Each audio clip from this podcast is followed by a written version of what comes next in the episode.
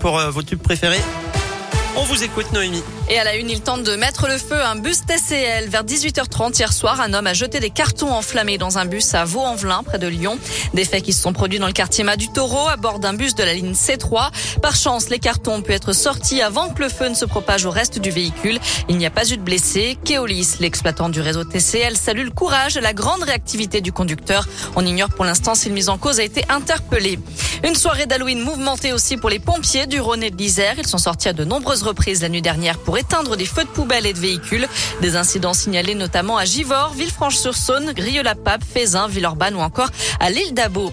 Dans la Loire, un incendie s'est déclaré tôt ce matin dans une exploitation agricole à Panissière. 500 mètres carrés ont été détruits selon le progrès, mais les 70 vaches ont pu être mises en sécurité et la salle de traite a été préservée des flammes. L'actu dans la région, c'est aussi la LPO qui porte plainte après la mort d'un jeune aigle royal. Les faits sont produits fin septembre près du Mont-Mézin, à la frontière entre la Haute-Loire et l'Ardèche. Un jeune aigle a été retrouvé mort, criblé de plomb, alors que le rapace est une espèce protégée par la loi. Une situation qui a ému la Ligue de protection des oiseaux Auvergne-Rhône-Alpes qui a décidé de porter plainte et de se porter partie civile dans cette affaire. Les précisions de Louis Granier, président de la délégation Drôme-Ardèche de la LPO.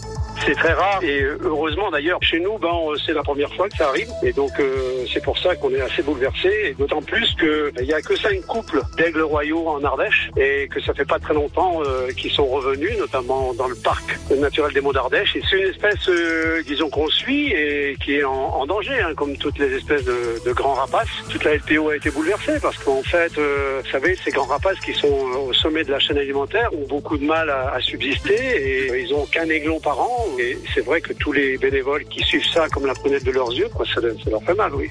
L'aigle royal peut mesurer jusqu'à 2 mètres 30 et voir un lapin à plus d'un kilomètre de distance. Son œil est huit fois plus développé que le nôtre. Pas mal de changements ce 1er novembre, à commencer par les pneus hiver qui deviennent obligatoires dans 48 départements en France, notamment le Puy-de-Dôme, le Cantal, la Haute-Loire, la Savoie et la Haute-Savoie, et certaines communes seulement de l'Allier, du Rhône, de l'Ain et de la Loire. Pneus 4 saisons et chaînes à neige sont tolérés également. On vous a mis toutes les infos sur notre site internet www.radioscoop.com. Le coup d'envoi de la trêve hivernale, à partir d'aujourd'hui jusqu'au 31 mars prochain, l'expulsion des locataires d'un logement est interdite. Et puis à Lyon et à Villeurbanne, ce lundi marque aussi le début de l'encadrement des loyers. Une mesure pour limiter la flambée des prix des logements. Un mot de sport avec du basket et Lasvel qui signe sa dixième victoire en un mois. Les Villeurbanais ont battu Orléans 99 à 74 hier soir pour la sixième journée de championnat.